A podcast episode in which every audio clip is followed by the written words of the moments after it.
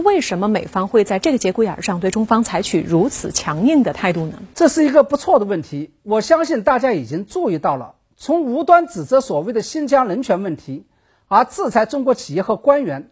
到下令关闭中国驻休斯顿总领事馆，从宣布终止香港特别待遇，到首次明确改变有关南海主权伸索的立场，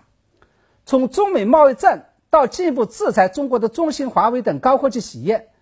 美国可谓是从外交、人权、科技和贸易等等各个领域，对中国发起了全面的挑衅和打压。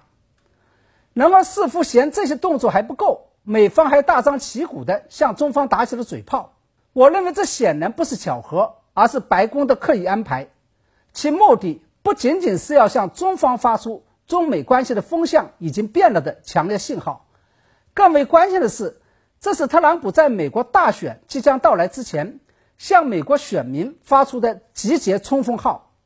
也就是说，这实际上也是特朗普选政策略的一部分。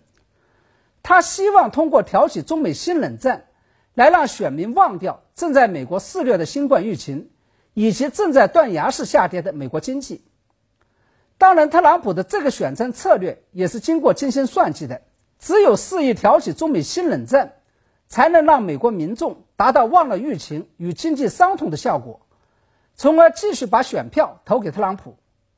那么，按照这个逻辑来推理，我认为啊，蓬佩奥肯定不是最后一个发表对华政策演说的政要，美国各部部长与蓬佩奥都只是配角，其目的是为了抛砖引玉，把最后的男主角特朗普引出来。当然了，这都要等到美国总统选情真正进入到高潮的时候才会出现。